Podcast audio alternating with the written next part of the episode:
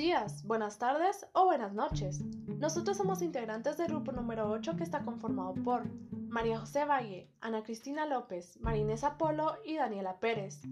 En el podcast de hoy hablaremos sobre la ley de Laplace y un ejercicio en el que se realizaron 100 lanzamientos de un dado virtual.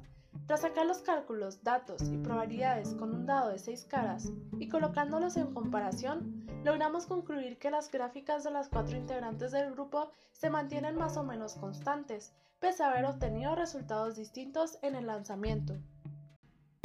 Esto creemos que es debido a que si se calcula la probabilidad de que salga la cara de un dado con esta ley de probabilidad simple dividiendo 1, que es la cantidad de casos favorables, sobre 6, que es el número total de casos, al ser la cantidad de caras del dado, nos indica que es de un 16.67%, agregando también que la media comparando el número más grande entre las 4 y el más bajo ronda entre el 18. ¿A qué queremos llegar con esto? Pues a que en realidad ninguno de nuestros resultados está tan alejado de aquel número. Desde nuestras pruebas individuales logramos observar que mientras más veces se tire el dado, menor diferencia existe entre las frecuencias de las distintas caras. Y lo confirmamos cuando unimos todos los datos, ya que la gráfica era mucho más pareja.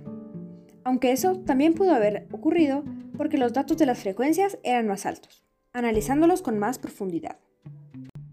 Además, es importante reconocer que no podemos falsificar o alterar los datos, pues al hacerlo no seguiría la teoría de, las probabilidades, y esto se vería evidenciado en más sucesos de la misma cara, por ejemplo, o hasta que todos salgan la misma cantidad de veces.